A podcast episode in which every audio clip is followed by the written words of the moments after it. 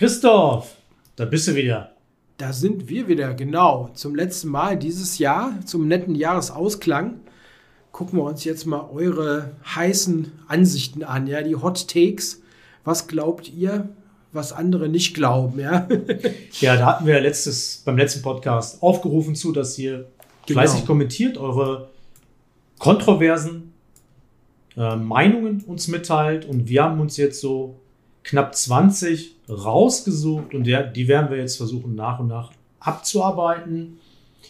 Ähm, ich würde damit der, die erste anfangen und zwar der User Felix Georg hat geschrieben, mein Hot Take ist, dass man auf die klassischen Superturniere im Langzeitschach eigentlich verzichten kann und Open auch gerne mit den stärksten Spielern der Welt teilweise viel interessanter sind. Zum Beispiel erwähnt er jetzt das aktuell ja, aktuell jetzt nicht mehr, aber es lief halt im Dezember das, das mhm. super starke Open in Sitges in Spanien. Was mhm. meinst du, Christoph? Ähm, ich stimme teilweise zu. Also ich finde diese großen Open-Turniere sehr interessant. Es gibt ja auch, also Sitges war jetzt ein Beispiel, was jetzt im Dezember lief, ne? aber es gibt ja sogar noch stärkere Open-Turniere, ne? wo wir jetzt sowas gesehen haben wie früher Isle of Man, dieses Grand Swiss, was das am Ende wurde. Oder es gab auch diese Turniere, ah, jetzt fragt mich nicht genau, war das jetzt Abu Dhabi, Dubai, Sharjah, solche Turniere, diese großen Open-Turniere. Oft super interessant, wo er auch selbst, es gab auch eins, da hat mal Magnus mitgespielt und gewonnen. Ja, also das äh, ist interessant. Ja, der hat einmal als dieser Turniere da in den Golfstaaten mitgespielt. Ähm, die sind ja super interessant, weil ja auch da häufiger mal so diese ähm, unterschiedlichen Spielstärken kommen. Ne? Also wo der 2057er gegen den 26er spielt. Und das ist oft interessant, ne? weil du hohes Niveau hast, aber trotzdem mhm. ein bisschen Unterschied drin hast. Finde ich interessant. Ähm, es geht aber ein bisschen auch, finde ich, äh, drum, wenn man sich diese Superturniere anguckt, da hast du viel, vielfach ja die Paarung immer wieder gleich. Ne? Also die millionste Partie Aronian gegen Kawana oder so. Ne? Und ich finde halt, was man machen sollte, auch bei den Rundenturnieren, ein bisschen mehr mischen. Ne? Also, mhm. dass man da mal andere Spieler sieht, ne? vielleicht auch mal ein paar lokale Spieler, die können auch gerne dann ein bisschen schlechter sein. Also, was meinst du? Ach, was man nicht zum Thema. Das war jetzt mhm. so ein abrupter Abbruch von dir. Ja. ja. Ich finde es gar nicht so ein Hot Take. Ich finde, das ist ziemlich klar, dass das eine gute Idee ist. Ähm, naja, sein, sein äh, Hot Take war schon, dass man auf klassische Superturniere verzichten kann. Das ist schon okay. kontrovers. Ähm, ich sehe das ähnlich wie du, aber ich, hab, ich sehe eigentlich auch schon eine Entwicklung in den letzten Jahren, die dahin geht, dass es genauso gemacht wird, wie du es gerade gesagt hast. Nehmen wir zum mhm. Beispiel das Superturnier in Walkansee, was uns ja jetzt erwartet im Januar, das ist das erste Richtig. Superturnier. Mhm. Das ist ja äh, von der Nummer 1 der Welt, Magnus Carlsen, bis zur Nummer 150 äh, sehr also nicht mhm. homogen besetzt. Ne? Also man sorgt schon dafür, dass Stimmt. da mhm. die Remisquote allein dadurch äh, verringert wird, dass da Spieler unterschiedlicher Spielstärke gegeneinander antreten dürfen. Ähm, Vincent Keimer ist ja auch dabei, ne? Ja. Mhm. Genau, ne? Ähm, und andererseits gibt es auch gar nicht mehr so viele Superturniere. Also es, es, gibt, also welche gibt es denn noch? Ich habe mir natürlich, als ich das gelesen habe, dachte ich mir so, hm, welche Superturniere gibt es denn überhaupt noch? Dann fiel mir ein Sinkefield Cup im August. Ja. Dann fiel mir ein Norway Chess. Ja. Ne? Diese, was, so in dieser Grand Chess Tour immer so. Grand ne? Chess Tour. Aber, ja, und da ist mir aufgefallen, das Argument natürlich, ja, Grand Chess Tour, da spielen immer die gleichen mhm. gegeneinander. Das ist schon ein bisschen, naja, grenzwertig. Aber da sind doch viele Rapid-Turniere, Blitzturniere inzwischen. Mhm. Ähm, und da, es gibt gar nicht mehr so viele Super-Turniere so in dem Sinne. Ne? Also, mhm. das heißt, was soll man denn da abschaffen? Was sowieso schon kaum noch da ist irgendwie. Ne? Mhm. Ähm, dementsprechend, es geht schon ganz klar in die Richtung, auch offene Turniere mit sehr viel Preisgeld zu organisieren, ne? die, die du erwähnt mhm. hast. Und auch zum Beispiel einen Platz fürs Kandidatenturnier über den Grand Swiss äh, zu vergeben. Also es hat schon Entwicklungen in die Richtung gegeben, deswegen also komplett abschaffen muss man es nicht, weil es sowieso nicht mehr viel abzuschaffen gibt und äh, ich finde, die Entwicklung war schon in die richtige Richtung in den letzten Jahren. Die, diese, diese Super-Turniere, ne, äh, die sind ja oft auch abhängig von Einzelsponsoren. Ne? Wir hatten früher ja auch noch dieses Gränke-Turnier zum Beispiel, das es vermutlich jetzt auch nicht mehr so gibt, eben weil ja, komplizierte Geschichte. Ne? Der Sponsor nicht mehr so da ist, wie er vorher vielleicht da war. Ähm, und, und Singfield Cup, ne, das ist ja auch logischerweise am Namen schon erkennbar. Ne? Erkennen kommt durch den Sponsor. Ne? Diese Dinge sind ja auch so Prestigeturniere, wo sich der Sponsor so ein bisschen aussucht, was er da haben will. Ne? Mhm. Ja, also, ähm, also abschaffen gibt sowieso hier irgendwie nicht, ne? weil die Leute richten es halt aus. Ne? Aber interessant auf jeden Fall finde ich schon diese starken Opens. Ne? Die sind gut anzuschauen. Ne? Oft ja gute Kampfpartien und ein bisschen so ein Mix drin. Ne? Ja. So, jetzt gebe ich dir mal den zweiten Hot Take von Lukas Pfeiffer. Was meinst du? Die Spielstärke eines Spielers hängt zumindest im Blitz und Rapid vor allem davon ab, wie gut er verteidigen kann oder prophylaktisch spielen kann. Ähm, ich, ich glaube, ich stimme dem zu, was Lukas das sagt. Das ist auch eine sehr interessante Aussage. Das ist mir, das, ich glaube, das kann man sehr gut am Beispiel von Hikaru Nakamura ähm, verdeutlichen. Mhm. Wenn man sich die Partien von Icaro anschaut, äh, die Blitzpartien, die er spielt auf chess.com, Title Tuesday, ähm, auch jetzt ähm, Speed Chess Championship, Sieg gegen Magnus Carlsen, er ist unfassbar zäh. Und mhm. äh, bei langwierigen Partien, äh, die sehr tief ins Endspiel gehen, wo, wo man denkt, da passiert eigentlich gar nichts, da macht er so gut wie keine Fehler. Und dementsprechend mhm. ist er so gut wie nicht zu schlagen. Und dementsprechend gewinnt er auch dann in, in der Folge, ne, als Folge die Partien sehr häufig. Mhm. Deswegen gewinnt er ja so, so häufig auch Title Tuesday zum Beispiel halt auch. Ne? Er ist einfach unglaublich zäh. Hinzu kommt natürlich, dass er extrem schnell ist natürlich, das wissen wir. Ich denke, da ist was dran. Ja, ich denke, das stimmt. Und wenn man sich anschaut, warum verliert man Partien in der Regel? Wegen mhm. Fehlern. Ne? Mhm. Das heißt, wenn man es schafft, seine Fehler zu minimieren, ne? ähm, also auch prophylaktisch zu spielen, äh, dann ist man ein sehr guter Spieler, gar keine Frage. Ne? Hm. Oder? Es gibt, es gibt ja auch, äh, wenn man jetzt in die Historie zurückgeht, ne, für die ältere Generation, ne, das Beispiel Petrosjan, ne, der ein super starker Blitzspieler war, ne, ein legendär starker Blitzspieler. Okay. Und er ist ja so der Meister der Prophylaxe gewesen. Ne? Also Verteidigung oder so spielen, dass äh, Drohungen gar nicht erst aufkamen, sozusagen. Ne? Er konnte sehr schnell spielen, weil er es geschafft hat, gar nicht so taktische Stellungen zuzulassen. Ne? Mhm. Was bei Nakamura hinzukommt, ist natürlich das, das fantastische Zeitmanagement. Ne? Also mhm. das ist unglaublich, finde ich. Dieses äh, Finalmatch gegen Magnus, gerade im 5 plus 1, war unheimlich stark. Der war immer vorne auf der Uhr. Mm. Immer. Und mm. ne, der macht halt dann schnelle Züge, die halt so harmonisch und sicher sind. Ne? Mm, und das geht sicher. in diese Richtung. Ne? Ja. Und dann bist du natürlich echt schwer zu schlagen. Ne? Das ist immer mehr Zeit. Ne? Das ist sehr, sehr pragmatisch. Ne? Das ist manchmal dann nicht vielleicht der aller, allerbeste Zug, aber es ist ja auch schnelles Format. Ne? Wir wissen, ja. dass es nicht um Perfektion geht.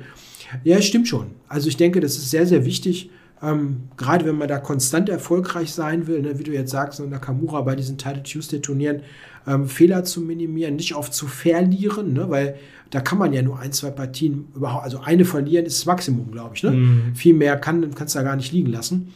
Und da ist natürlich will, ja. ja. Verteidigungshärte schon extrem wichtig. Ne? Du siehst nicht so oft, dass die Leute so super stark erfolgreich im Blitz sind, kontinuierlich mit irgendwelchem wilden Angriffsschach. Ne? Das ja. siehst du nicht so oft. Ja. Das ist nicht so. Ja, stimmt. Würde ich auch sagen. Ist gar nicht, ist kein so ein, keine heiße Aussage. Es stimmt schon. Jo.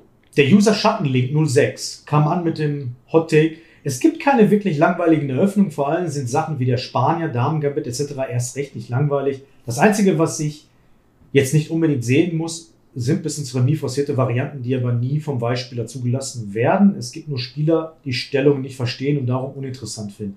Also Hottake, es gibt keine wirklich langweiligen Eröffnungen. Ich glaube, es geht so ein bisschen um das Thema, ähm, was wir letztes Mal schon hatten, dass ähm, ja viele Sachen ausanalysiert sind und von starken Spielern immer wieder angewandt werden bei großen Turnieren. Mhm. Also ich denke schon, es gibt ähm es gibt schon unterschiedlich interessante Stellungstypen. Also da wäre jetzt, glaube ich, unfair zu sagen, ja, also wenn du jetzt sagst, äh, ne, du hast so eine Stellung, die stark symmetrisch ist, wo sich fast automatisch viel vereinfacht, da ist ein bisschen weniger los, ne, als in Positionen, die jetzt unsymmetrisch sind, ja. Ich glaube, das ist schon so. Allerdings gibt es auch Dinge, die an der Oberfläche nicht spannend aussehen wo mehr passiert, wenn man tiefer reinguckt. Das ist definitiv so, oder? Also, mhm. wenn ich mir überlege, ich habe jetzt ja viel gearbeitet an meinem jetzt aktuell rausgekommenen Kurs und ich habe ein paar Dinge analysiert, wo ich vorher gedacht hätte, das brauchst du gar nicht angucken. Ja, das ist sowieso langweilig irgendwo, so als Vorurteil. Ne? Und dann guckt man tiefer rein und dann ist unter der Oberfläche mehr los. Ne? Gibt es bestimmt. Ja? Mhm. Also Mhm. ich weiß nicht. Ähm, sind wir da wie anderer Meinung oder was denkst du? Ja, vielleicht füge ich noch hinzu. Also ich meine, es gibt mit Sicherheit Varianten, die langweilig sind oder die dermaßen Mhm. symmetrisch sind, dass, dass da auf hohem Niveau nichts mehr passiert und dementsprechend Mhm. das, was wir letztes Mal gesagt haben, hier gilt. Aber natürlich, wenn man ganz tief reingeht, ist keine Eröffnung richtig langweilig, aber das gilt, glaube ich, nicht für alle. Ne? Hm. Es gibt auf jeden Fall das, das Problem mit Russisch. Ne? Spanisch natürlich nicht, aber so spanische äh, Berliner Verteidigung, diese Symmetrie-Variante, wo, wo dann alles getauscht wird, hast du eine ähnlich wie in Russisch die Variante, also immer noch auf hohem Niveau, ist das halt so. äh, Hm. Das. Also wa- was da auch ist, ähm, und das ist anders als jetzt auf unserem Niveau oder, oder drunter, ne, dass die bei vielen Dingen, ähm, ist deren konkretes Wissen wirklich in, in konkreten Zügen noch viel, viel tiefer. ja. Und da sagen die dann halt bei bestimmten Dingen, hier ist wirklich Ende, hier ist gar nichts mehr, Ja. ne, weil die wissen, dass es noch einiges weitergeht. Und wenn wir dann das angucken würden, wir sind dann schon tief, ne, Zug 15 oder sowas, da würde ich jetzt noch sagen, ja, ist vielleicht noch ein bisschen bequemer für Weiß, das kann man noch machen oder so. Und dann sagen die, nee, das haben wir schon viel, viel tiefer geguckt, da ist gar nichts mehr. Ne? Ja. Und das ist so ein bisschen auch ein Unterschied, auf welchem Niveau man unterwegs ist. Ne? Wenn man jetzt nicht auf dem mega, mega, mega Niveau ist, da ist ganz vieles noch interessant. Ne? Da passieren Dinge, ähm, auch in Stellungen, wo, wo die dann sagen, ja, hier ist eigentlich nichts mehr, ne? mit Ja. Sicherheit. ja. So, das nächste ist, äh, wer ist denn jetzt hier eigentlich dran? Wer Du muss vorlesen? Ich bin dran vorlesen. ja, Chess 960 ist das wahre Schach. Das haben mehrere gesagt, ne? so in der Richtung. Ne? Mhm. MM.M und Lenny Allstars Gaming. Ja, Mhm. weil Vorbereitung schwierig ist und die Züge müssen live am Brett gefunden werden. Ja, was denkst du? Ah, da bin ich immer so zwiegespalten. Ne? Ich bin ja auch, ich mag ja das klassische Schach einfach, weil ich natürlich die Arbeit, die, das, äh, die Früchte meiner Arbeit natürlich auch mal ernten möchte, natürlich. Ne? Wenn ich natürlich äh, viel analysiert habe, dann gefällt es, macht es natürlich auch Spaß, dann auch äh, diese Sachen anzuwenden. Ich kann natürlich diese Aussage verstehen und ähm, äh, aber was heißt denn das wahre Schach? Es ist, ähm, wenn wir 200 Jahre zurückgehen, ist das einfach auch nur genau das gleiche Schach, nur ohne Eröffnung. Ne? Gab es ja auch keine Mhm. Eröffnung. Ähm, es ist aktuell natürlich, ähm, aber nicht aktuell, schon seit 30 Jahren einer großen Diskussion halt, ne? Chess 960, wahre Schach und so, wo man die Eröffnungsvorbereitung umgeht. Ähm, ich tue mich schwer mit so einer Aussage. Ähm, Mhm. ich, ich bin weiterhin ein Verfechter des klassischen Schachs und möchte eher die Zeit verkürzen, ne? so wie es auch getan wird. Äh, Bedenkzeit verkürzen, um halt äh, die Leute zu mehr Entscheidungen zu zwingen in, bei verkürzter Bedenkzeit. Und ähm, das ist noch lange nicht tot, das klassische Schach. Und wenn es mal wirklich so sein sollte, dass die Remisquote so extrem hoch ist, dass man, dass es allen langweilig wird, dann kann man natürlich Chess 960 mehr heranziehen. Ich würde mir wünschen, Chess 960 würde mehr in den Fokus geraten, tut es auch so ein bisschen. Fischer Random Weltmeisterschaft war jetzt in den letzten zwei Jahren, also die FIDE macht da auch einiges, ne? also findet auch einiges statt. Äh, online kann man Chess 960 spielen, aber man muss ja auch sehen, wenn man Chess 960 Turniere für die Allgemeinheit äh, veranstaltet, nehmen deutlich weniger Leute teil als ähm, im klassischen Schach. Also es ist jetzt nicht so, dass auch die Masse beeindruckt wäre von diesem Chess 960. Ne? Mhm. Also auch jetzt sag mal als Amateure, Anfänger, ne, die jetzt nie, oder Leute, die nicht so viel Bock haben, äh, Zeit haben, Eröffnung auswendig zu lernen. Es ist jetzt nicht so, dass das so wahnsinnig viele Leute mal an diesen Turnieren teilnehmen würden, sondern gerade auf, auf Leeches zum Beispiel. Ne? Da gibt es ja regelmäßig Turniere. Ne? Ist so, ist kein beliebtes Format. Ne? Also die, die dann mal irgendwie so eine, ich weiß gar nicht, wie man es jetzt nennt, ne? so eine Schach. Unterart, irgendwie so eine Abvar so eine Variante, ne, sagt man, glaube ich, ne, spielen wollen, die spielen dann fast eher noch irgendwie, äh, was weiß ich, Atomic oder sowas. Ne? Also Chess 960 ist nicht so besonders beliebt. Ne? Mhm. Gut, was soll das adressieren? Das soll diese Eröffnungstheorie rausnehmen, mehr oder weniger. Und das ist ja auf einem Niveau unter der absoluten Weltklasse überhaupt gar kein Problem. Also Ja. wir haben ja dieses Remis-Tod-Thema ja gar nicht, ne? außerhalb von ganz, ganz oben, wo es ja schon ein bisschen ein Thema ist, weil viele Dinge so ausge ausanalysiert sind. Was ich manchmal schwierig finde, ähm, hast du Chess 960 mal intensiver gespielt oder auch nur so sporadisch? Nur sporadisch früher in Mainz, Mhm. ne, bei diesen Turnieren einmal im Jahr, Ja. aber auch nicht jedes Jahr. Und jetzt Titled äh, Arena ab und zu mal auf Leeches, aber das war's Ja. auch schon. Was ich gemacht habe auf Leeches in meiner Phase, wo ich sehr, sehr viel online gespielt habe, habe ich auch Chess 960 zwischendurch so Bullet gespielt oder 1 plus 1. Mhm. Ne? Einfach so zum Runterkommen, irgendwie kennst das ja, ne? Also dieses Mhm. typische Addictive äh, Moment, Moments. Aber das war's auch schon. Hm. Ich finde manchmal schwierig. Ich habe also auch nicht so viel gespielt, ne? Aber manche Positionen ne, sind halt so für mein Harmonieverständnis ein bisschen schwierig. Ja, du hast so diese merkwürdigen Positionen da, ne, mit irgendwie Damen in der Ecke und Springer auf A1 und sowas. Also, das ist so ein bisschen für mein Harmonieverständnis ein bisschen komisch, ne? Also, ich, äh, wenn ich mir das angucke bei den Top-Leuten, weil es ja meistens dann so in der Weltmeisterschaft oder solche Top-Turniere, wo das mal gemacht wird, ich gucke mal ganz gern dazu, wenn die Startstellungen so ein bisschen harmonischer sind. Dann finde ich das wirklich interessant, ne? weil dann hast du relativ schnell eine einigermaßen normale Position, sag ich mal, die aber jetzt nicht ausgelutscht ist. Ne? Aber manchmal ist das so unharmonisch. Ne? Also Das war bei dieser Weltmeisterschaft auch so. Die hatten ein, zwei Positionen.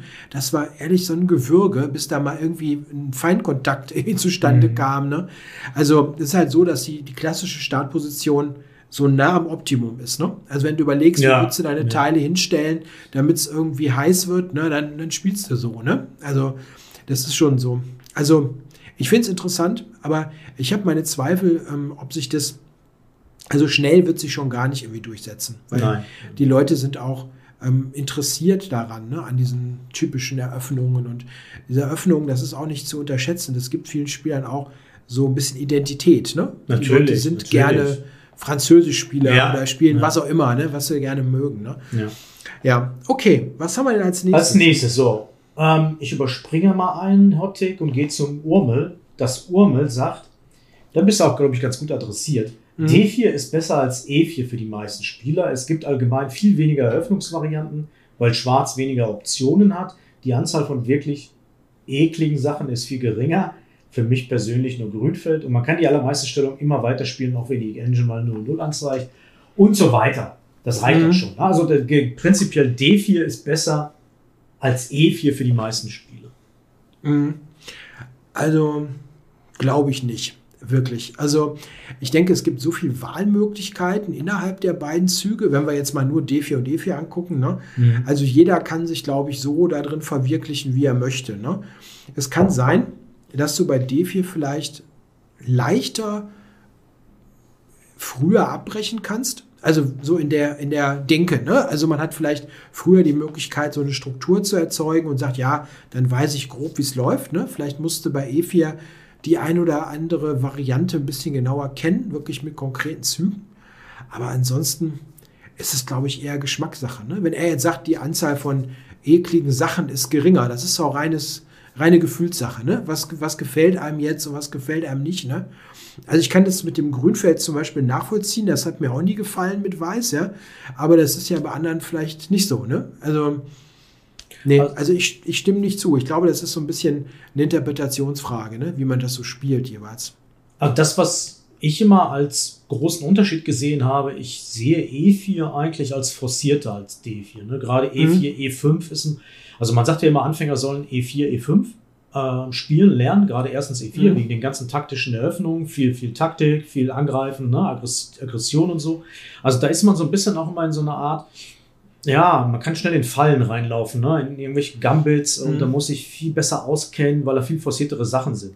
Bei D4 zum Beispiel, wenn man die Klassiker nimmt, D4, D5, gar Damen-Gambit, das ist ja zwar vielleicht auch forciert oder so, aber das ist nicht besonders taktisch häufig. Ne? Also gerade ähm, das abgelehnte Damen-Gambit als klassische Eröffnung, da kann man viel mit Ideen spielen, so, ne? Also wenn man Mhm. äh, taktisch so, so ein bisschen was sieht, ne? Also das ist, das, das ergeben sich nicht wie bei E E4, E5 und irgendwelchen offenen Eröffnungen direkt irgendwelche super taktischen äh, Mittelspieler halt, ne? Und Öffnungen. Mhm. Also da sehe ich einen großen Unterschied und insofern in der Richtung könnte ich sagen, könnte ich vielleicht zustimmen, ja, D4 ist vielleicht besser in dem Sinne, so, ne? Mhm. Aber was die, die Masse an Varianten und Eröffnungen betrifft, mit Sicherheit nicht.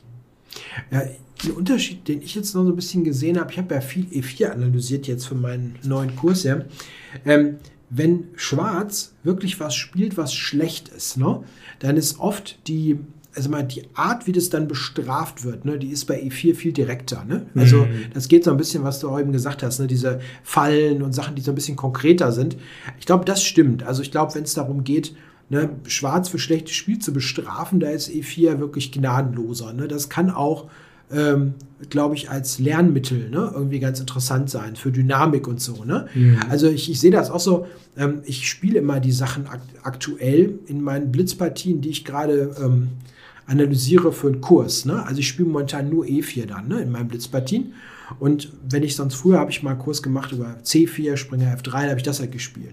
und ich merke, dass meine Partien einfach kürzer werden. Ne? Also wenn Schwarz irgendwie nicht so toll spielt ne, und ich mache E4, dann ist das ein harter Aufschlag und manchmal sind die dann direkt weg. Ne? Mhm. Und wenn ich dann so D4, Springer F3 spiele und die spielen Stonewall, ja, dann gewinne ich, aber dauert 80 Züge. Ne? Weil es ist halt nicht gut, ne? Und es ist dann so, äh, ne? so, so man wirkt sich den Punkt so raus. Und wenn, wenn die bei E4 irgendeinen Käse machen, dann werden sie manchmal überrollt einfach. Ne? Mhm. Ne? Also ist ein bisschen anders. Also ich glaube nicht, dass D4 besser ist. Ist ein bisschen eine, eine, eine Typfrage vielleicht auch. Ne? Also ich würde mittlerweile wirklich ähm, eher Leuten E4 empfehlen. Also muss ich sagen, so als, als Lernmittel, ne? weil du die Dynamik besser lernst. Mhm. Ne? Mhm. Aber ist Geschmackssache. So, was haben wir jetzt als nächstes? So, ich habe hier Probleme in der Reihenfolge. Machen wir, machen wir das hier. André Querfurt, der sagt, Russisch und Französisch sind keine Eröffnung.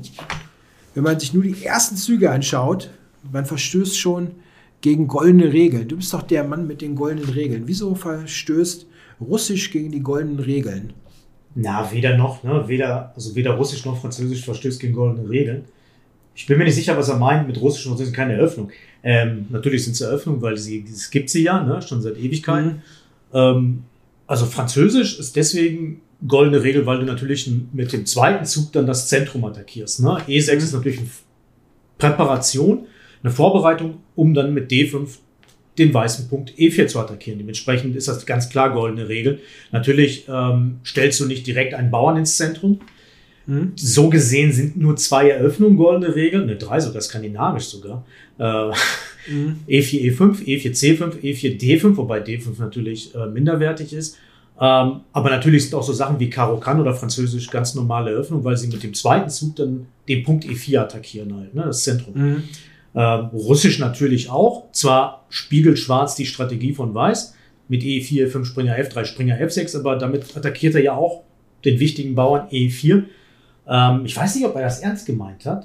ja, ich glaube, es ist, ist, ist, ein bisschen Spaß. Ne? Ja, könnte ein bisschen Spaß sein. Ne? Deswegen, mhm. wir sind reingefallen jetzt hier. Also, sind ja, ganz normale Eröffnungen und äh, entsprechend goldenen Regeln. Ich glaube, wir können auch direkt zu, zur nächsten übergehen. Genau. Ähm, Florian Happ sagt, Bobby Fischer hätte keine Chance gegen Karpov gehabt, gegen Anatoly Karpov. Damit spricht er natürlich das Match, was nicht stattgefunden hat, mhm. 1975 an. Ne? Genau. Da wäre es gewesen, ja. Mhm. ja.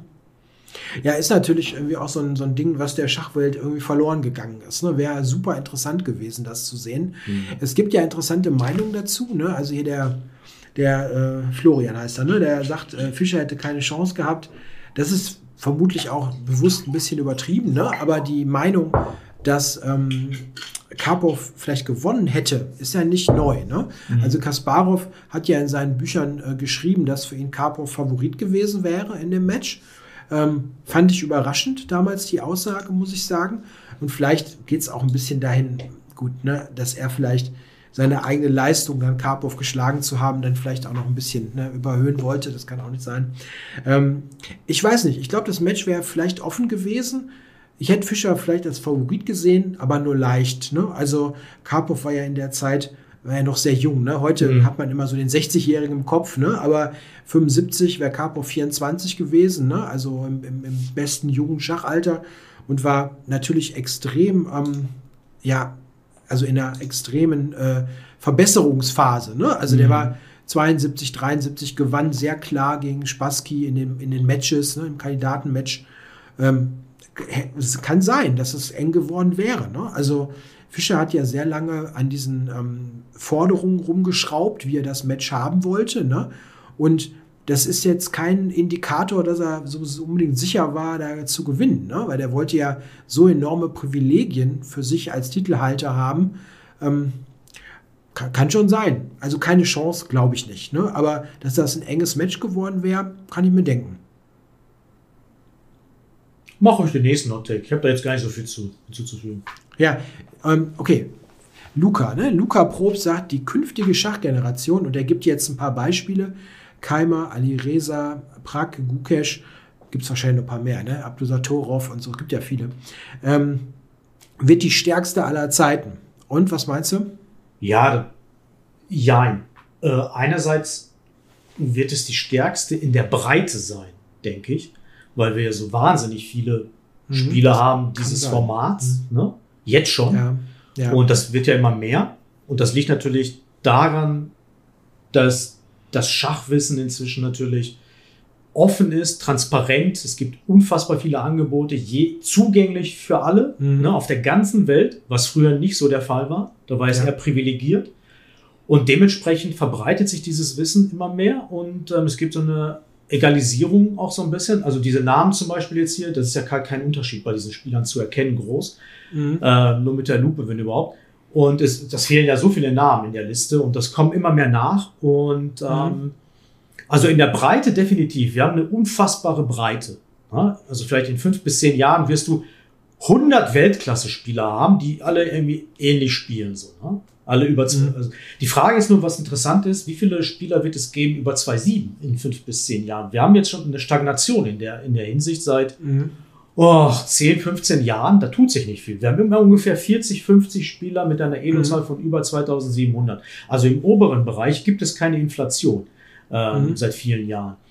Ähm, die, die andere Frage ist, wird es aber die stärkste Generation in der Spitze sein? Wird es einen neuen Carlsen geben, einen Kasparov? Also einen Spieler, der so herausragend ist für seine Generation. Das ist zum Beispiel eine Frage, die kann ich so im Moment nicht mit Ja beantworten. Das sehe ich nicht. Ähm, weder Keimer, weder Gukesh, Abdusatorov oder so sehe ich jetzt irgendwie als neuen Carlsen. Ich sehe irgendeinen von denen als potenziellen Weltmeister. Pragnananda vielleicht auch noch. Ne? Und dann gibt es auch viele mhm. junge amerikanische Spieler, neue indische Spieler kommen nach, ne? so, russische Spieler. Es gibt so viele Spieler. Aber was ist mit der absoluten Spitze oben? Zwei Achterbereich zum Beispiel. Werden wir da neun mhm. Carlsen erleben in den nächsten fünf bis zehn Jahren? Das ist nicht so klar. Als Generation ja, in der Breite unfassbar viele sehr starke Spieler. Ähm, was übrigens auch eine, eine, eine, eine die Frage aufwirft, wie, wie soll eigentlich der Weltmeister in Zukunft äh, gefunden werden, wenn es so, so mhm. viele gleich starke Spieler gibt halt. Ne? Das mhm. ist auch so ein bisschen immer zentriert auf das äh, Motiv halt, da gibt es einen überragenden Spieler in der Spitze und das ist der Weltmeister. Mhm. No? Ja, genau. Also ich stimme soweit zu. Ne? Man kann jetzt in dieser Gruppe, und hier sind jetzt nur vier Namen genannt, und die kannst du also wenn wir uns jetzt mal, wenn wir eine Minute, Minute überlegen, haben wir auch zehn. Ne? Also mhm. es gibt wirklich unheimlich viele. Äh, ich denke, dass da keiner so besonders raussticht. Vielleicht noch Ali Reza Firuzia, ne? Also ja, ja, ja, sticht er ein bisschen raus, ne? Und hat jetzt auch, der hat auch manchmal dann so Dinger, ne? Jetzt, wenn man Singfield Cup gesehen hat, ne? Dieses äh, Blitz Rapid, das hat er echt dominiert, ne? Also das war schon extrem beeindruckend. Ähm, der kann vielleicht, also der hat manchmal, glaube ich, dann äh, so dieses Potenzial, jetzt noch so mal so einen Ausreißer zu bringen, wo der richtig dominiert. Ne? Das würde ich jetzt so einem Vincent noch nicht zutrauen. Ja, also dass der, der kann nicht bei so einem Turnier dann plötzlich mal eben alle wegpfeffern. Ne? Das kann Firosia vielleicht schon. Ne? Aber es ist nicht so klar, dass da jemand so raussticht. Ne? Mhm. Und das war zum Beispiel, ähm, wir sind ja nun im Vergleich zu manchen Zuseher und Hörer ein bisschen älter, äh, das war bei Magnus schon zu sehen. Ne? Ja. Also so 2005 oder so, wo der diesen Aufstieg hatte, ne, plötzlich ging er 2,6, 2,650, 2,7. Da hast du gedacht, okay, der, der muss das eigentlich machen. Ja, ja, ja. Das ist so gut, ne? Und so, der, der hat so, ähm, das fiel so auf, ne? Dieses abgerundete Spiel, ne? Wo alles schon da war, ne? Der selbst so Positionspartien mit 15, 16, ne? Wo du denkst, hm, das ist schon gut, ne? Und das ist hier nicht so, ne? Die sind so ein bisschen, das ist auffällig, finde ich, bei den Spielern. Die sind ein bisschen gleichförmiger. Also die, die sind auch nicht als Typen irgendwie so richtig auffällig, ne? dass du sagst, das ist jetzt hier der Mega-Taktiker oder so. Die spielen so ein bisschen ähnlich auch. Ne? Also nicht jetzt abwertend gemeint, ne? aber man kann, man kann nicht so richtig das auseinanderhalten. Ne? Also hm, stark werden sie äh, alle werden, sind sie ja jetzt schon. Ne? Und vielleicht sind sie auch äh, insgesamt stärker. Aber ob da einer So das äh, Magnus beste Elo-Zahl, 2889. Ob da mal einer hinkommt, das möchte ich erst nur sehen. Das 889 ist oder 72? 2889 war die höchste. Mhm. Also 11 Punkte an den 2,9. Ne? Also mhm. da möchte ich erst mal sehen. Also das äh, sehe ich bei keinem von denen. Ne? Aber vielleicht, die haben ja noch viel Zeit. Ne? ja, ja, absolut. Gerade Bukisch, 16 erst. Ja. ja. Ähm, ich überspringe den Aalen, mache jetzt weiter bei Nietzsches Sohn. Meine kontroverse Meinung ist diese hier. Schachpartien von Spielern mit geringer bis extrem geringer Elo-Zahl sind tausendmal interessanter anzusehen als jene von Weltklasse, in, Anf äh, in Klammern, Großmeistern. Das ständige Patzen, Matt in 1 übersehen, hängende Figuren etc. etc. Vielleicht mag ich es auch nur, weil ich selbst noch fortgeschrittener Anfänger bin, aber ich glaube das nicht. Das ist nicht mal der Grund. Ja, also mhm. Schachpartien von schwächeren Spielern sind interessanter anzusehen. Ähm, ich bin mir nicht sicher mit der extrem geringen Elo-Zahl. Also ich glaube, irgendwann ist dann ein Niveau erreicht, wo ich denke, das ist vielleicht dann zu zufällig, was da passiert. Ja, aber ich finde, also Amateurpartien analysieren, zum Beispiel von, von Vereinsspielern oder so, ne? Das finde ich interessant. Also das hat durchaus Wert, weil du häufiger halt an den Fehlern viel erkennen kannst oder viel lernen kannst. Du hast manchmal bei den Top-Partien, Entschuldigung, so eine Perfektion, dass es schwierig ist, Fehler zu identifizieren und auch zu zeigen, wie Fehler bestraft werden. Ne? Mhm. Ich glaube aber, da ist oft ähm, der, der bessere Weg oder ein Weg, ähm, wie man was Interessantes zeigen kann, indem du halt Partien anschaust, die schon höheres Niveau haben, aber wo ein höherer Spielstärkeunterschied vorliegt. Also ich sag mal sowas wie, nur mal als Beispiel, 2-2 gegen 1800 oder sowas. Ne? Also so, so Meisterstärke ne, entfernt gegen einen guten Amateur. Das ist oft auch sehr instruktiv. Also ich bin mir nicht sicher, ob, ob man jetzt wirklich sagt, ähm, interessanter ne, von, von so Anfänger, Spielstärke, hm, nee, würde ich nicht zustimmen. Also ich denke, so eine gewisse Differenz äh, macht durchaus Sinn, ne, dass auch ein bisschen mehr passiert oder kann interessant sein anzugucken. Aber ansonsten, ich hätte jetzt nicht so viel Spaß daran, mir was anzugucken, was jetzt so ähm, ja, Patzen und Matt in 1 übersehen enthält. Ah, da muss ich mal widersprechen. Es gibt natürlich, ich habe natürlich viel Erfahrung inzwischen online durch meine Subbattles, mhm. ne, äh, wo wir natürlich unsere Community gegeneinander spielen lassen gegen andere äh, Streamer. Ja. Und ähm, es ist schon verdammt spannend, wenn die gegeneinander spielen, weil die natürlich ja, da kann immer irgendwas passieren, was völlig unvorhersehbar ist halt. Ne? Und ja, okay. da kann man ein Springer alleine irgendwie eine ganze Partie gewinnen, obwohl der Gegner noch Dame, Turm und äh, Läufern auf dem Brett hat. Irgendwie. Ne? Der Springer rasiert plötzlich alles weg, haben wir alles erlebt und das ist legendär mhm. in diesen Subbattles. Also solche Lacher hat das schon produziert, das ist absolute Wahnsinn. Also mhm. ich denke, wo man hier was man hier unterscheiden muss, ist, ist äh, es ist super interessant zuzuschauen, weil da super viel passiert, aber das hat nicht unbedingt was mit der Spielstärke zu tun, das hat was mit der Zeit zu tun. Ähm, weil du natürlich auch bei sehr starken Großmeistern bei verkürzter Bedenkzeit natürlich viele Fehler siehst. Und das dann halt, es geht um diese Swings. Ne? Mhm. Es geht halt darum, diese Perfektion abzuschaffen, die wirklich langweilig ist, ne? wenn dann halt keine Fehler mhm. passieren und irgendwie acht Stunden lang die ja. dann die, nur die, die Figuren perfekt übers Brett schieben, ja, das ist irgendwann langweilig, ne? Ist ja gar keine Frage. Wie 0-0 beim Fußball. So, ne? Mhm. Das will ja keiner sehen na, im Endeffekt. Ne? Und ähm, also es hat viel mit der Bedenkzeit zu tun und da sind wir, glaube ich, in der richtigen Richtung inzwischen, dass viel mehr Turniere stattfinden mit verkürzter Bedenkzeit und dass das super interessant ist für die Zuschauer. Und ähm, es ist nicht interessanter, schwächere Spieler beim, beim Schachspielen zuzuschauen, zuzuschauen für mich, mit Sicherheit nicht. Also ich, ich, also ich im Gegenteil, ich schaue lieber Carlsen und Kurz und Nakamura etc., Keimer, aber auch gerne, sehr gerne mit verkürzter Bedenkzeit, ne? damit mhm. auch Fehler passieren. Ja, gut, vielleicht ähm, ist es auch eine Frage, wie man das jetzt liest, ne? weil ich habe mhm. jetzt interessanter, es ist auch ein bisschen was, was anderes, ob du sagst, ähm, da ist jetzt auch so ein bisschen ein, ein, ein sag mal, Unterhaltungsaspekt für einen Zuschauer dabei, ne? oder ob du jetzt sagst, ich beschäftige mich jetzt wirklich damit, ne? also was wird hier gespielt, was war die Idee und so weiter. Wenn das jetzt um ein bisschen um Action geht, ne, dann klar, da stimme ich zu, ne? also dann macht es auch nicht nichts aus, wenn es halt so, ne, so hoch und runter vor und zurück geht. Ne? Ja, mhm. okay. Aber so, ich denke so vom, vom, vom Lehrwert, ne, also glaube ich, ja, so ein, so ein bisschen stärker sollten die Spieler dann schon sein. Ja, das schon, klar. Ja. So, was ist der nächste hier? Link 06, die Schachtitel außer IM und GM gehören abgeschafft, inklusive aller Frauentitel. Ähm, es sollten auch keine Titel vergeben werden, sagt er, glaube ich, die praktisch nur an der Wertungszahl hängen. Ja, was meinst du? Oh, oi, oi, oi. das ist echt äh, Tanz auf der Rasierklinge. Ich muss aufpassen, was ich sage. Nee, ich glaube nicht. Ähm, ich glaube, es gibt bei allen, bei vielen Disziplinen, ne, fängt es ja sehr früh an mit Titeln mhm. ähm, und Abstufungen. Ne? Also mir fällt hier fiel mir direkt ein, so Karate, ne, zum Beispiel, oder Kampfsportart. Karate, glaube ich, ne? Da gibt es auch sehr früh den schwarzen Gürtel oder was gibt es davor? Weiß, braun, gelb, dies, das, ne? Also es gibt mhm. Abstufungen, sehr viele Abstufungen, bis man halt am Ende irgendwie den höchsten Grad, den zehnten Dan erreichen kann. Da fällt mir jetzt Karate. Ich bin mir auch sicher, es gibt bei vielen anderen äh, Disziplinen auch ohne Ende Abstufung. Warum nicht beim Schach? Warum sollten nur IMs und GMs äh, einen Titel erhalten oder Spieler, die so eine Spielstärke haben? Dann hätten wir ganz, ganz wenige Spieler auf der Welt, die einen Titel haben. Also ganz, ganz wenige ne, von, den, von mhm. all den Schachspielern.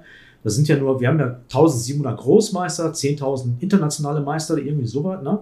Ich weiß nicht genau, wie viele. Ja, und der Rest geht leer aus. Ne? Ich weiß, das ist nicht besonders motivierend auch. Ne? Du musst ja früh anfangen, die Leute auch zu motivieren, eine bestimmte Spielstärke zu erreichen und dann es ist so eine Art Hochleveln halt, ne? Hochleddern, wie bei normalen mhm. Games, ne? Also stell dir vor, es gäbe bei irgendwelchen Computergames nur ein Boss-Level, ja, dann mhm. würden 95 Prozent der Leute den Spaß verlieren, ne? wenn sie nicht hochleveln können halt, ne? Mhm. Ähm, nee, finde ich nicht. Ich finde das schon okay. So, ich finde das auch mhm. motivierend, ja. Also ich habe ich hab persönlich ähm, ein bisschen Probleme mit den Titelbedingungen, also gerade für die hohen Titel, weil wir, das wird jetzt zu weit führen, aber wir wissen äh, um die Probleme, ne? wenn es darum geht, wie für höhere Titel IM und GM, wo diese Normen notwendig sind, wie dann manche Dinge auch nicht äh, ja, korrekt ablaufen. Ne? Das ist ein anderes Thema jetzt vielleicht, ähm, wo ich denke, das ist reformwürdig und da sollte man drüber nachdenken, was der richtige Weg ist, diese Titel zu vergeben. Ich finde sogar tatsächlich das Vergeben über Rating also es eher an ein Rating zu knüpfen als an Normen, gefällt mir persönlich sogar. Wobei ich denke, dass das einmalige Überschreiten von so einem Rating-Level zu wenig wäre. Mhm. Also Beispiel, ne, du kannst zum Beispiel ja den, ich, ich nenne jetzt mal den Fiedemeister als Beispiel, ähm, da muss man über 2300 kommen und das auch nur einmal erreicht haben. Und mhm. du musst irgendwie eine gewisse Partieanzahl drin haben, was weiß ich, 25 oder sowas. Das ist ja jetzt ähm, natürlich eine, eine gute Leistung, aber das würde mir jetzt nicht ausreichen, um zum Beispiel zu sagen, Großmeister wird, wer einmal über 2,5 war. Das müsste mehr sein. Ne? Aber diese Geschichte mit den Normen ist eine fragwürdige Geschichte. Also da sind viele Dinge nicht ganz koscher, die da laufen. Und viele Sachen sind auch sehr zufällig. Also wenn es darum geht, Normen zu erzielen, du, du kennst das selbst, ne? Mit, äh, wenn du um GM-Normen kämpfst, dann brauchst du die Titelträger, dann gibt es manchmal irgendwelche bescheuerten Sachen, ne? dann wirst du gegen jemanden gepaart, der wird dann krank, ne? dann wird die Partie nicht läuft die nicht und dann ist deine Norm kaputt und so. Es gibt alles Mögliche. Ne? Ich wäre fünf Jahre früher IM geworden, wenn ich nicht krank geworden wäre einmal. Ne? Also ich konnte letzte Runde mal nicht spielen im Turnier. Ne? Da hätte ich nur verlieren müssen. Mhm. Aber ich konnte nicht antreten. Also Verlor, Verlust hätte gereicht, aber ich konnte da nicht hin.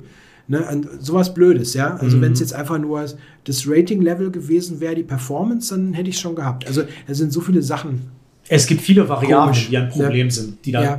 die, wodurch Probleme mhm. entstehen. Aber das Problem ist auch, wenn du das nur über Rating machst, gibt es auch zu viele Möglichkeiten, das zu. Ähm, ähm, du weißt, was ich meine hier. Ähm, ne, klar, es gibt alle möglichen. No? Also Manipulation kannst Manipulation du machen, zu ne? manipulieren, ne? genau. Ja, kannst du auch. Es ist ein komplexes Thema. Ja, also ich habe auch jetzt persönlich jetzt kein Problem mit irgendwie Titeln wie, wie Candidate Master oder so. Warum soll es die nicht geben? Ja, ist völlig okay. Ob man die ernst nimmt, ist eine andere Sache, aber warum soll es sie nicht geben? Mein Gott. Ja, ich meine, es ist auch, es ist ja einfach ein Wettbewerb auch, ne? Wenn, wenn Leute jetzt sagen, sie sind so an dieser Schwelle, ne, und müssen jetzt noch vielleicht so eine Spielstärke von, von 50, 100 Punkten zulegen, ne, und sagen, ja, das ist eine Motivation, das zu erreichen. Ist doch so. Man ist halt ja, ja. immer so motiviert, ne, diese Hürde zu nehmen, die gerade vor einem ist. Ne? Warum soll es Ja, man muss sich auch in, in, die, in die Leute versetzen. Zum Beispiel jetzt Natürlich. ein bekannter Streamer auch, Puff Morris, spielt gerade in Spanien, der hat so 2250 Elo, der will FM mhm. werden. Ich meine, wenn ich mich in den hineinversetze, so, ne, also da würde ich auch FM werden wollen halt, ne, und will halt die C2-3 erreichen, so. Mhm. Und das ist dann für mich die Motivation zu spielen halt auch, ne. Und ähm, ja, ich bin zwar jetzt IM, das ist, denke ich, nicht mehr FM zu werden, aber ich könnte ja mal denken, noch GM zu werden, was ich eigentlich nicht mehr denke, weil ich zu alt bin und so. Das, das Thema hatten wir, glaube glaub ich, auch im ersten mhm. Podcast, ne. Und ähm, ja, das ist immer so, das, man muss sich auch Ziele setzen. Ne? Und diese, diese Steps sind ja auch Ziele letztendlich. Es ist ja auch so, ähm, das muss man auch sehen, ähm, diese in kleinen Titel haben in den letzten Jahren enorm an Bedeutung gewonnen durch die Online-Turniere. Mhm. Title Tuesday ist der Title Tuesday, weil du einen Titel brauchst. Mhm. Ne? Und das kann auch der WCM sein, sag ja, ich mal. Ne? Die darf Und, da auch mitspielen, ja. Ja, klar, die dürfen mitspielen. Und ja. Ne, das ist ja auch eine, eine Hürde, die dann auch eine sinnvolle ist. Also irgendeine müssen sie ja nehmen. Ne? Und so sind es halt die Titel. Ne? Und deswegen finde ich das auch total okay, wenn man sagt jetzt, ne, ich muss jetzt hier, sagen wir, oder will diese 2-1 zum Beispiel schaffen für den, ich glaube 2-1, ähm, was ist denn 2-1? Ist das 10? Weiß ich glaube, oder ist das 2-2? Ich glaube 2-2 brauchen die, ne? Kann ich das sein? Nicht. Ne, ich glaube, die brauchen 2-2. Ja, mein Vereinskollege, der ist auch jetzt CM, der ist über 2-2. Ja, ja, genau. 2-2 brauchen die. Hm. Also ist ein bisschen kompliziert, ne, weil es so viele gibt. Ne, und dann gibt es noch die, die Frauenvariante, die mal, ich glaube, 100 Punkte oder so geringer ist. Also warum nicht? Finde ich total okay. Ja. Jo, der nächste wäre hier der Odysseus 1212, ganz witzig. Carlsen wird wieder Weltmeister im klassischen Schach.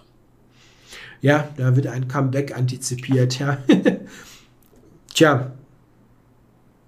Ist interessant, ne? Ja. Sowas kann man vermutlich nicht wetten, ja, aber wenn man da so wenn man da eine coole Quote hätte, ne, könnte man da vielleicht drauf setzen, ne? Weil so ganz auszuschließen ist das ja nicht. Ne? Nee. Dass er irgendwann mal sagt, so, jetzt haben sie zum Beispiel das Format irgendwie ein bisschen geändert, ne? Und es gefällt ihm wieder, ne? Dann, warum soll er es nicht probieren? Oder man weiß ja nie, ja, es kann ja auch mal jemand dann Weltmeister werden in, ich sag mal was, ne, drei Jahren, fünf Jahren, ne? Und der haut dann ne, nur so Klopper raus, ne? Hier, Magnus, komm, ne? Ich will dich schlagen, was weiß ich, ne? Bist du für ein Schmock, komm her. Ja, ne? kann doch sein, ne? Warum nicht? Ist nicht unplausibel. Und wäre eine coole Story, ne? Definitiv, also, definitiv. Das wäre also, Netflix. Direkt. Ja. ja. Serie. Das Comeback, das wäre wär, klar. Wäre eine coole Story. Ne? Stell dir ja. mal vor, Hans Niemann wird Schachweltmeister. Ja, vor, dann kommt Magnus, ja, egal. Also ist jetzt, wollen wir nicht weiter reingehen, ja. ne? Aber. Ein bisschen dann ist, nicht vor an den Haaren herbeigezogen. Ja. Nein, aber ist, äh, finde ich nicht unplausibel. Ja, könnte sein. So, was, was hast du jetzt noch? Du hast einen für mich jetzt, oder? Ja, ich, komm, mach, ich mach direkt den nächsten für dich, weil der ist eigentlich für dich gedacht. Olaf Olafsson sagt, wer ersten Springer F3 spielt, kann sich nicht entscheiden. Ja, ich spiele ersten Springer. Genau. Das ist mein, mein Hauptzug eigentlich. Wobei ich wechsle immer ein bisschen rum, ne, wo ich gerade irgendwie Bock drauf habe und was ich gerade schreibe und so. Ähm, das ist jetzt nicht ganz falsch, ne? weil Springer F3 ist natürlich sehr flexibel. Ne? Man sagt ja noch nicht so genau, wie man sich so in der Mitte hinstellt mit C4 und D4, wie man dann weitermacht. Ähm, der Zug wird ja selten erwähnt, ne? wenn man so, so im typischen mm. Online-Bereich, da wird ja immer ja. von E4 und D4 geredet. Ja. Ne? Und ersten Springer F3 wird ja nicht so oft erwähnt. Ist aber der Zug, wenn du die Statistiken anguckst, der punktet am besten. Ne? Das ist der am besten punktende Zug. Und ähm, das ist jetzt nicht wenig überraschend, weil ich sehr oft feststelle, dass die Schwarzspieler da irgendwie so ein Halbwissen nur haben. Ne? Mhm. Also manchmal haben sie sich richtig Gedanken gemacht. Ne? Wenn man zum Beispiel jetzt gegen D4, D5 spielt, dann ist sehr naheliegend, dass man dann da D5 macht und so ein bisschen eine Übergänge erzeugt. Ja. Aber ich habe oft genug schon erlebt, da kommt Springer F3, ne? Und also ich spiele Springer F3, ne? Und der Schwarzspieler spielt gegen D4, ich sag mal was, ne? Volga Gambit oder so, ne? Und dann, ne, dann beginnt im zweiten Zug der, der Modus, wir erfinden Züge, ne? Und dann steht schon gut, ne? Also, ja, keine Ahnung. Ich glaube nicht, dass sich der Springer F3-Spieler nicht entscheiden kann, sondern wenn er es ähm, mit, hm, ja, also wenn da ein bisschen was hintersteht, ist das schon ein verdammt guter Zug. Also es ist eigentlich eher Flexibilität als Entscheidungsschwäche. Ich glaube, es ist ein Profizug, Kramnik. Na, mhm. Springer, was mein Problem mit Springer F3 ist einfach die, äh, die, die zahlreichen Zugumstellungen zu zig verschiedenen Eröffnungen. Das heißt, Weiß muss sich extrem gut auskennen, je nachdem, was mhm. Schwarz spiel, spielt. Ne? Schwarz hat ja eine zehn, zehn Züge ungefähr gleichwertig, die er darauf antworten kann im Prinzip und mhm. dann noch zig Übergänge zu allen möglichen Eröffnungen.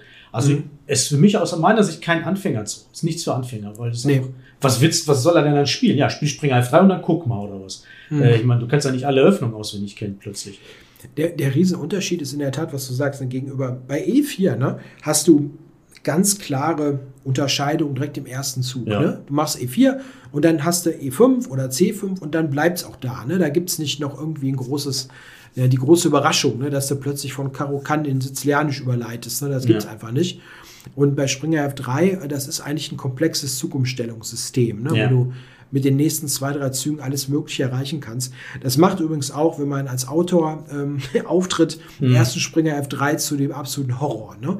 Also ich habe schon mal ein Repertoire gemacht zu ersten Springer F3 mhm. und ich kann dir sagen, das macht, also es, es macht schon, es macht schon Spaß, aber auch keinen Spaß. Also ich meine, ich habe jetzt den Vorteil, dass ich es jetzt, weiß ich nicht, mein ganzes Leben lang spiele, deswegen kenne ich viele Sachen dann schon.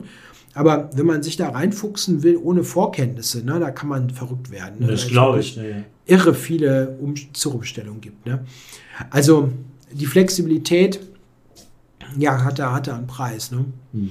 So, komm, jetzt machen wir hier 1, 2, 3, 4, 5, 6 sagt Fischer ist nicht oder war nicht ne, auf dem Level von Carlsen und Kasparov. Ist das ein Hot Take? Ist das not? Ich weiß, also ich tue mich immer sehr schwer mit diesen historischen Vergleichen, ähm, mhm. beteilige mich auch extrem ungern bei solchen historischen ja. Vergleichen, weil das ja mehr oder weniger Spekulation ist, beziehungsweise an welchen Daten soll ich das jetzt äh, vernünftig evaluieren. Also ich meine, das ist halt so, ähm, ich weiß, dass solche Aussagen gerne, also es ist sehr gerne, das sind so Aussagen, die gerne getätigt werden, damit man da viel diskutiert. Das ist so wie, Messi ist äh, besserer Fußballer als Ronaldo und dann gibt es ja die große Fraktion Ronaldo und dann wird da aus meiner Sicht ziemlich sinnlos diskutiert. Das ist ja so Stammtisch.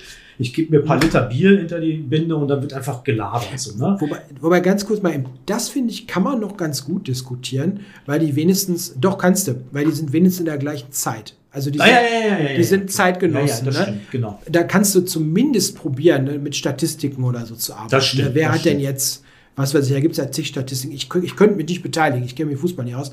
Aber hier ist ja noch, da wolltest du gerade hin, ne, die unterschiedliche Zeit auch. Ne? Ja. Fischer ist Nummer 60er, Anfang der 70er Jahre. Carlsen ist die ist die Jetztzeit und Kasparov so vor 20 Jahren. Ne?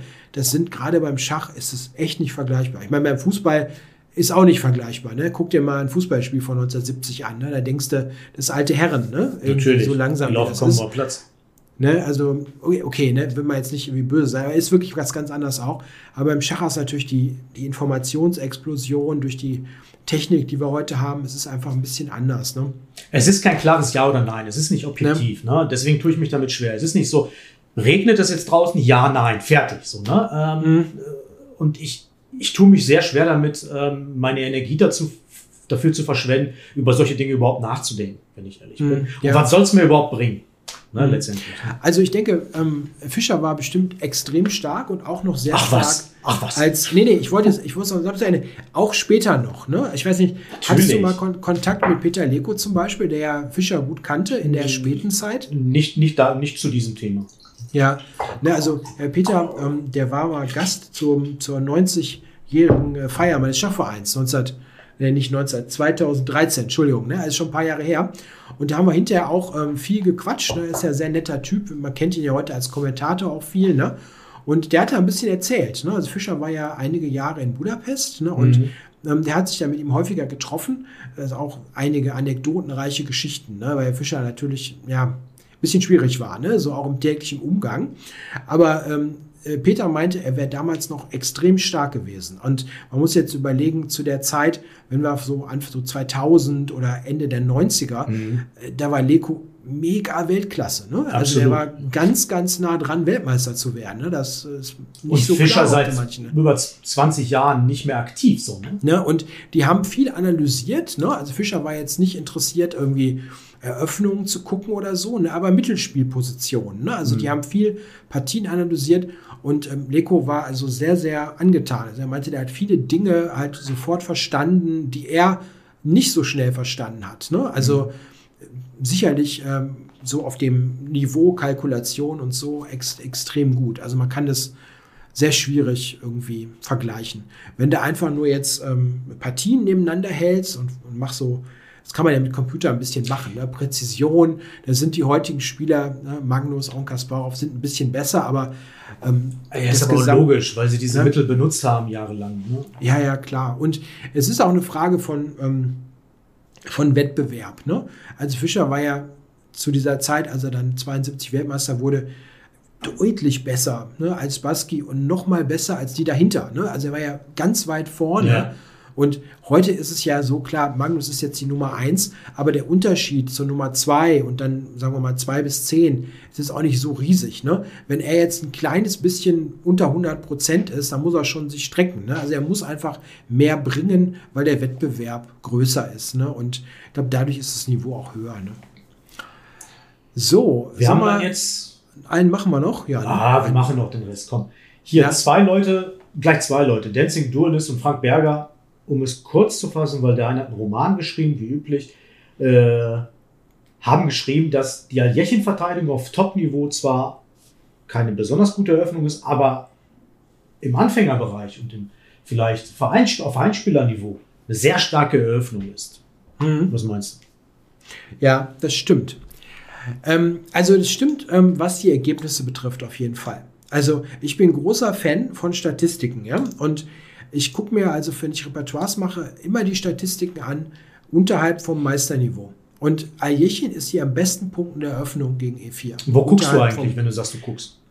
Ähm, weil es am einfachsten ist, ähm, ich nehme jetzt Lead Chess, mhm. muss ich sagen, weil du hast dann da ähm, immer diese leichten Zugriffe über diesen Opening Explorer und dann siehst du die Statistiken und du kannst auch ein bisschen filtern. Also ich filter das dann so, ähm, dass ich mir die Bullet nämlich weg, ne? gucke ich ja, jetzt ja. nicht an, weil es ein bisschen zu random ist, aber es ändert gar nicht so viel und ich filter die alleruntersten Spielstärke raus, also unter 1500 oder sowas nehme ich auch weg.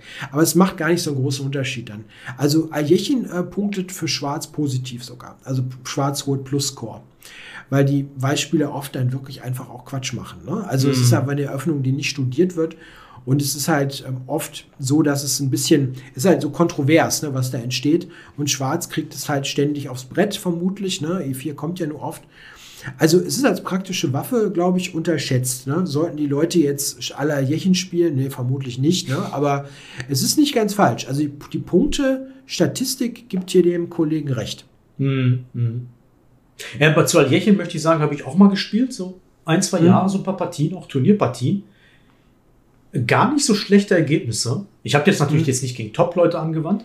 Ja. Ähm, aber ich muss sagen, ich stand eigentlich immer ziemlich schlecht so gemäß Computer. Ne? Mhm. Und das war natürlich für mich ein Grund zu sagen, okay, das kannst du nicht jedes Mal spielen, jedes Mal. Ne? Also wenn, wenn die Engine mhm. sagt, du stehst hier kacke, dann kannst du das nicht jedes Mal spielen, auch wenn du zufällig gewinnst dann irgendwie, weil du das besser verstanden hast oder so. Ne? Mhm. Ähm, es ist halt so, auf je höher das Niveau wird, desto schwieriger wird es natürlich. Ähm, also nur Aljechin auf hohem Niveau geht natürlich nicht, aber auf Vereinsspielerniveau, ja, eine gute praktische Waffe. Können wir, können wir konstatieren. Ja, es, es punktet wirklich gut. Ne? Also ich habe auch immer mal wieder damit experimentiert. Ne? Ich habe das zum Beispiel als kleine Anekdote einmal gespielt, als Überraschung. Da wurde ich im Open-Turnier gegen einen Schachschüler von mir gelost. Ne? Irgendwo, ich glaube, zweite, dritte Runde. Ein guter Spieler, ne? der so 2,150 oder sowas hatte. Ne? Und ich hatte schwarz und er zog E4, ne, was er sonst nie macht. Ne? Und da habe ich so gedacht, was, was, was macht denn der hier? Ne? Und da habe ich mir gedacht, okay, ne, E5 war mein Hauptzug, eigentlich gegen E4. Und da habe ich gedacht, da hat er mit Sicherheit irgendwas Staubtrockenes dann vorbereitet und will mich überraschen. Da habe ich eigentlich eine Verteidigung gemacht, ne? einfach mal so. ne? Und er zog dann aber a Tempo, ne? Springer C3 und hatte das antizipiert. Ne? Und dann habe ich gedacht, nein, ne, wenn ich jetzt E5 mache, dann kommt wieder irgend sowas Staubtrockenes. Ne? Und das ist eigentlich der beste Zug. Ne? Ja, und dann habe ich D5 gemacht, er macht E5 und am Ende landete ich in einem schlechten Französisch und wurde matt gesetzt, ja. Also war so eine, super, eine super Partie irgendwie. Also, okay, ja. Ähm, Aljechin ist nicht so schlecht. Nee, glaube ich auch Nö. nicht. Also problematisch ist tatsächlich, was du sagst, ähm, es ständig zu spielen gegen Vorbereitung. Weil, ja. also, ich, ich, Dann wird es schwierig ich habe es vor kurzem wieder angeguckt mit Weiß. Ne? Also bis Schwarz der Ausgleich, da muss Weiß schon echt ziemlich einen Unsinn spielen. Ne? Also wenn Weiß sich auskennt, ist es halt besser. Ah ja, als, ne? da vielleicht noch eine Frage. Äh, du, machst ja, du hast ja Play uh, Keep It Simple i4 neu, neu rausgekommen. Was hast du gegen mhm. Aljechin? Empfohlen? Ich habe ähm, hab neu, also ich, ich mache diese, diese Abtauschvariante mit C4 und neben auf D6, habe aber da ah. ein neues System gefunden. Oder gefunden. Also ich habe ein System da gefunden, für mich neu gefunden, was ich gut finde, was nicht so kompliziert ist. Also im Prinzip entwickelt man sich ziemlich normal und dann gibt es ein paar Ideen, die ich nicht kannte. So mit, mit Bauernopfern. Ist ganz interessant. Also okay. man muss nicht unbedingt. Ähm, also interessant ist auch der Vier-Bauernangriff. Also ja. wenn man jetzt ein bisschen mehr ähm, Zeit investieren will, ja. weil ich kann ja in so einem Repertoire, wo alles drin ist, jetzt nicht, äh, keine Ahnung, ne, 50 Varianten Eierchenverteidigung machen. Ähm, dann finde ich auch Vierbauernangriff ganz cool. Also, das hat Gawain Jones in seinem Coffeehouse-Buch empfohlen. Genau. Und die Varianten sind sehr überzeugend, muss ich sagen. Ja. Also weiß Ja. er da, also da kann Schwarz, eigentlich kann er Schwarz gar nicht ausgleichen, so. Nee. Rein, rein theoretisch gerade. Mhm. Ich habe ähm, ich hab mir das angeguckt und hatte auch schon so ein Grundgerüst an Varianten zusammen. Mein Grund, das nicht zu machen, war eigentlich gar nicht. Ähm, also ich war überzeugt ne, von der Qualität, aber was schwierig ist als Autor, wenn du jetzt sagst, okay, Schwarz hat diese ganzen Dinge, die sind alle schlecht, ne, aber du musst die alle zeigen. Ne? Also du musst die ganzen Widerlegungen zeigen von den schlechten Sachen und die sind teilweise halt doch noch komplex. Also man sieht, dass das nicht gut ist für Schwarz, aber Ja, es ist nicht Keep It Simple, Christoph. Das Ne? kannst du nicht Ja, als ja. Keep It Simple verkaufen. Ja, ja, ja, klar, ne? Aber ja gut, ich habe auch Spanisch drin, ne? Und ich glaube, dass das tatsächlich geht. Aber bei dem Ayechen sind halt so viele Wurstvarianten, die Schwarz spielen ich kann. weiß. Ne? Und ja, nee, machen wir nicht. Aber das ist auch ein bisschen ein Problem, weiß halt so eine Bandbreite ne? von guten Sachen. Ah, ja, also, ja, ja. also was ich jetzt gemacht habe, denke ich, ist ziemlich effektiv und, und in der Tat simpel, aber der Vier-Bauern-Angriff ist auch ziemlich cool. Also wenn man da jetzt, also wenn ich jetzt wüsste, ne, mein Gegner spielt das, ne, und ich hätte jetzt mal einen Tag Zeit, dann würde ich vielleicht auch mal den Vier-Bauern-Angriff Natürlich, klar, ja, ja. Ne? So, haben, haben wir noch einen? Eine letzte, glaube ich, noch, ne? Wer ist das denn hier? Der, was Ähm, heißt, was kann ich gar nicht lesen? Char oder ne? Äh, Cizek, Cesak, keine Ahnung. Ah, Cizek, okay. Ähm, der Schachweltmeister heißt eigentlich Stockfish 15.1 und als Mensch muss man nur Computerzüge auswendig lernen. Es ist deprimierend zu wissen, dass die Spielstärke eines Computers mit 4000 Ele unerreichbar ist. Ja, Das hat jetzt mehrere Komponenten, ne? Oder? Zwei, zwei. Ja, Ne, also zwei. die zweite so äh, deprimierend, dass die Spielstärke unerreichbar ist. Nein. Also die, das, haben wir, das, das wird immer wieder mal gesagt so. Mhm. Aber dann kommt auch immer wieder das Gegenargument von vielen, ja, aber es ist doch nicht deprimierend, dass das Auto schneller fährt irgendwie oder dass, dass man nicht fliegen kann oder so. Ich meine, die Maschinen sind ja nun mal dafür da, äh, bestimmte Dinge äh, zu erledigen und in allen möglichen Disziplinen sind uns Automaten, diese Maschinen etc. überlegen. Also es ist auch für keinen Schachspieler deprimierend, glaube ich, dass äh, eine Mhm. Engine besser spielt, nur nicht mal ansatzweise. Ähm, das andere, nee, das gilt natürlich nicht. Ne? Also äh, man muss natürlich nicht äh, Computerzüge nur noch auswendig lernen. Also erstmal kann man das nicht, weil das viel zu viele sind, äh, Mhm. unendlich viele Züge. Und ähm, es kommt, jeder weiß, also ich weiß nicht, ist das, ist das ein Gag? Ist das kontrovers? Ähm, jeder weiß ja, dass Schach natürlich nicht nur daraus besteht, dass man irgendwelche Züge auswendig lernen muss. Natürlich ist man im Vorteil, je mehr man weiß an der Eröffnung und generell Mhm. an Zügen, desto besser ist man. Aber das gilt ja für alle Disziplinen. Ich meine, wenn Mhm. ich mehr Vokabeln kann als der, mein, mein Nach Tischnachbar in der Schule, dann kann ich halt besser Englisch. Ne? Also ich meine, es ist doch in allen Disziplinen so. Oder je Mhm. mehr äh, Gesetzestexte ich auswendig lerne oder besser verstehe, desto besserer äh, Jurist werde ich werden. Ist doch logisch. Ähm, es gilt für alle Disziplinen. Es ist immer das Gleiche. Und das irgendwie hat, wird bei Schach immer wieder dieses, dieses, dieses, diese Aussage getätigt, ähm, die aber total natürlich ist. Ne? Und was Mhm. gilt, gilt für alle Disziplinen halt. Ne? Also ein Punkt, den ich hier noch aufgreifen will, der, Ja. ist, glaube ich, wirklich wichtig, ist der zweite, ne, mit dem deprimierend zu wissen, wie gut der Computer ist. Das ist, glaube ich, nicht so der Punkt mit dem deprimierend, ne, aber was wichtig ist, glaube ich schon, dass ähm, für jeden Spieler ne, ist sehr normal heutzutage, die eigenen Partien mit dem Computer mal gegen zu checken. Ne? Dass das Ja. Ding einem dann sagt, was du da alles irgendwie gut oder schlecht gespielt hast. Man muss da äh, wirklich anfangen, äh, mit sich selber nicht zu hart ins Gericht zu gehen, ne? weil das Ding einfach so viele Fehler von einem findet. Ne?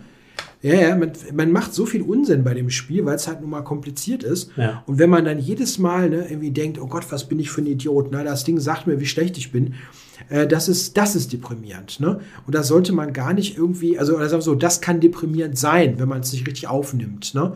Weil tatsächlich ist es halt so, dass der Computer so viel besser ist und einem das sagt. Ich bin schon froh, wenn, wenn ich in der Partie das Gefühl habe, ich habe verstanden, worum es ging ne? und habe jetzt nicht total Unsinn gemacht. Ne? Also der Computer wird immer Fehler finden. Auch bei den allerbesten Spielern wird er immer wieder Fehler finden. Und ähm, man muss das Positive daraus sehen oder rausziehen, dass man dann auch so einen Analysepartner zu Hause hat, der einem so Dinge zeigen kann. Ne? Man muss es halt richtig nutzen ne? und sich nicht irgendwie dann sagen, oh Gott, ist das Ding stark, ja. Sondern, okay, ne, da sagt einem mal gute Züge, gibt einem mal Vorschläge oder man kann auch mal Dinge ausprobieren, ne? wenn man sagt, okay, was jetzt mit dem Zug oder manchmal ist auch der Computer interessant, ähm, im Demonstrieren von Ideen. Ne? Wenn man einfach nur Ja, guckt, klar. welche Züge schlägt das Ding denn jetzt vor? Und dann muss man manchmal ein bisschen eine menschliche Übersetzungsleistung bringen. Ne? Dann versteht man auch, was los ist. Ne? Also man muss es halt positiv nutzen ne? und nicht irgendwo, ja, daran verzweifeln, wie gut die Dinger sind. Ne? In der Tat, Autos sind auch schneller und es wird immer noch, immer noch bei den Olympischen Spielen geht es um die 100 Meter, ne? welcher Mensch da schneller rennt. Ja. Ne? Und ja, das ist auf jeden Fall so. Mit dem Auswendiglernen, ja, in der Tat, ne, es gehört irgendwie so ein bisschen Züge zu wissen, hilft, aber du gewinnst natürlich keine Partien automatisch. Ne? Das, äh, das muss immer noch vernünftig selber spielen. Ne? Mein lieber Christoph, ich Ja. denke, heute, es war heute mal ein doppelt so lange Podcast wie die ersten drei Folgen, aber das war völlig in Ordnung. Es war der letzte Podcast im Jahr 2022. Wir Ja, danken genau. erstmal allen, äh, die mitgemacht haben. Äh, hoffen, es wird natürlich weitergehen, 2023, in zwei Wochen, im, im Zwei-Wochen-Rhythmus mit dem nächsten Podcast. Wir wünschen euch alle ein Ja. tolles 2023. Kommt gut rein. Ja, Und- guten Start ins neue Jahr. Wir, Christoph, wir freuen uns, glaube ich, schon auf das erste Superturnier dann. Ne? Tata Stil ist ja immer so das Highlight. Ne? Da werden wir Balkan bestimmt See auch drüber reden. mit ne? Vincent Keimer. Ja, das, das wird echt spannend. Ne? Mal sehr gespannt. Also, guten Start ins neue Jahr. Mach's gut. Christoph, du auch, ne? Jo. Bis bald. Tschüss. Ciao.